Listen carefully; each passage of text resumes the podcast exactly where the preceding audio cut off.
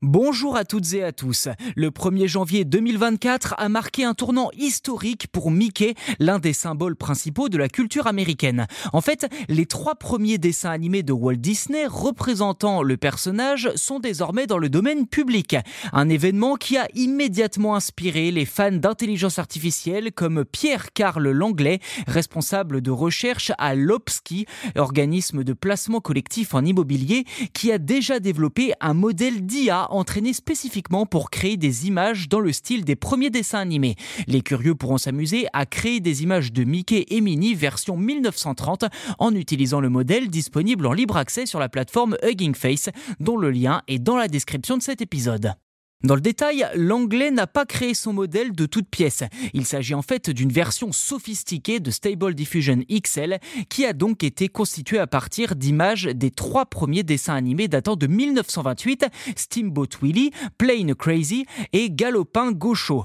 Étant donné que le nombre d'images utilisées pour entraîner l'IA est d'à peine 96 au total, le résultat est à ce stade assez peu abouti. Un écueil qu'admet volontiers Pierre Carl Langlais, je cite, ce projet encore en cours d'élaboration. Tant que le modèle est en développement, il est important de vérifier que les images générées respectent effectivement les dessins tombés dans le domaine public. Fin de citation. Mais une fois de plus, cette situation soulève des questions juridiques assez intéressantes.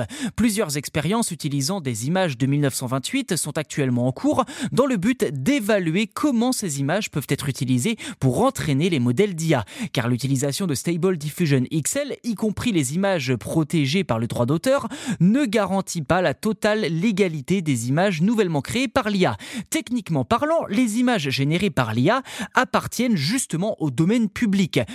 Cependant, si vous utilisez certains éléments protégés d'une image, comme des dessins ou alors un personnage, sans autorisation, il s'agit déjà d'une violation du droit d'auteur. Bref, la situation autour de l'utilisation de Mickey 1928 n'est pas claire du tout, mais l'imagination des internautes, elle, est déjà bouillante. Comme par exemple Mickey attaquant la capitale américaine, Washington, ou encore se faisant clouer sur une croix, ou bien en train de fumer de la drogue. Une chose est sûre, en matière de parodie, les créateurs n'ont bien souvent aucune limite, si ce n'est celle de leur imagination.